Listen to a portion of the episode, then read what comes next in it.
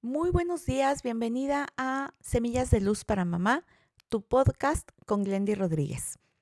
Estamos en el día número 2 de esta pequeña serie, Los cuatro acuerdos del doctor Miguel Ruiz. El segundo acuerdo es no te tomes nada personalmente. Y bueno, no vamos a desarrollar con todo detalle. Te recomiendo muchísimo el libro Los cuatro acuerdos de este mismo autor, aquí enfocado a los jóvenes. El no tomarnos nada personalmente lo quiero enfocar a la situación de que cada uno de nosotros, y particularmente en la etapa adolescente, uno trae así como que toda su historia interna, todas las emociones a flor de piel, pues esas hormonas que hacen que haya tanta fluctuación, pareciera así como una montaña rusa de las emociones, de los comportamientos, incluso se refleja a veces en la actitud de nuestros chicos. Así que no te lo tomes personal.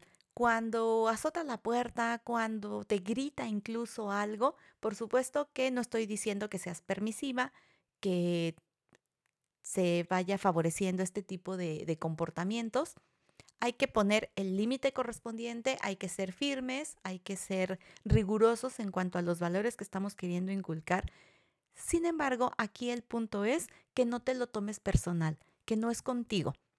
Y esto, si lo vas haciendo también extensivo al resto de tus relaciones interpersonales, pues te va a ser de mucha ayuda porque de verdad es muy interesante cuando nos damos cuenta de que cada uno está muy metido en, en lo que trae, en lo que estamos experimentando y de pronto cuando soltamos alguna palabra, cuando decimos alguna frase o tenemos alguna conducta específica, no lo estamos haciendo la mayoría de las veces con el afán de fastidiar o de molestar al otro, sino que es un reflejo de lo que está pasando en nuestro mundo interno.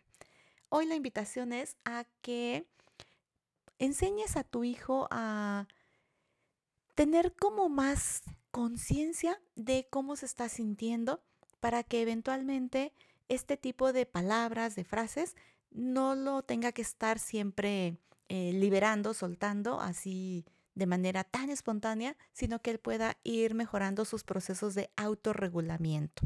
Así que bueno, espero que nos compartas con las demás mujeres, con las demás mamás de esta comunidad, para que juntas podamos seguir haciendo esta experiencia de armonía en tu familia, compartir nuestras vivencias y enriquecernos mutuamente. Soy Lendy Rodríguez y nos escuchamos mañana. Te mando un abrazo enorme.